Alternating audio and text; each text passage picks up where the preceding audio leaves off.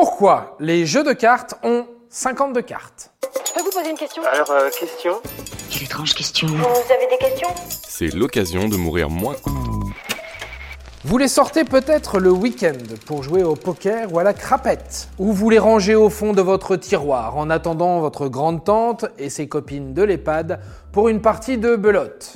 Quelles que soient vos petites habitudes, vous avez forcément un jeu de cartes qui traîne quelque part dans vos commodes. Belote, rebelote et 10 de l'air. Mais vous êtes-vous déjà demandé pourquoi votre jeu était composé de 52 cartes? Pour répondre à cette épineuse question, un flashback s'impose.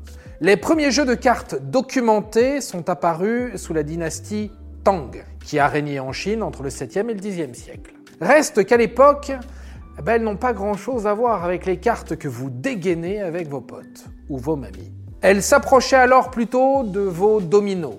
Ce n'est ensuite qu'à partir de 1370 que les jeux de cartes arrivent en Europe. Merci au passage aux Mamelouks d'Égypte, qui importent alors un jeu d'une cinquantaine de cartes, entre 47 et 52 selon les experts. On s'approche. En France, c'est immédiatement un succès. Après tout, pourquoi bosser quand on peut jouer? Et vous, qu'est-ce que vous faites là? Vous pouvez pas travailler, non? Et cet engouement va être un sérieux atout pour l'histoire du jeu de cartes. La preuve? 1. Les Français démocratisent les cartes en mettant au point une technique de gravure sur bois qui permet de répondre à la demande. 2. Ils imposent au passage les quatre couleurs qu'on connaît aujourd'hui. Le cœur, le pic, le carreau, le trèfle. Et tout ça, c'est grâce à nous, ou presque.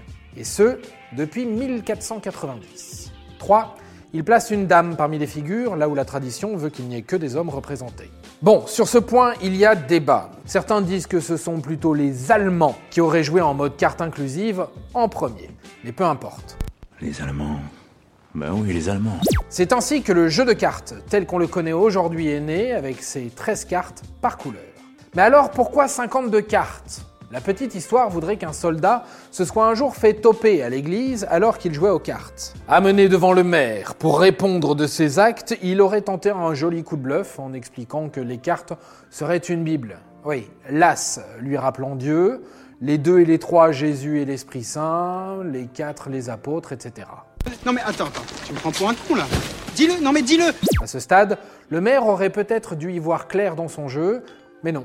Le soldat a continué en arguant que le jeu de cartes était aussi un almanach. Selon lui, les 52 cartes représenteraient les 52 semaines de l'année. Les points cumulés du jeu, 365, les jours, et les 4 couleurs, les 4 saisons. Bon, les historiens s'accordent aujourd'hui pour le fait que cette théorie est peu plausible. Mais apparemment, le maire n'y aurait vu que du feu, il aurait même attribué au soldat le titre du type le plus malin du coin. Voilà, maintenant vous savez tout. Au revoir, messieurs, dames. C'est ça la puissance intellectuelle. Sapristi C'était un podcast de Genside. Attends, avant de partir, j'ai juste un truc à te dire. Viens découvrir notre podcast Sexo, la question Q. Deux minutes pour tout savoir sur la sexualité féminine.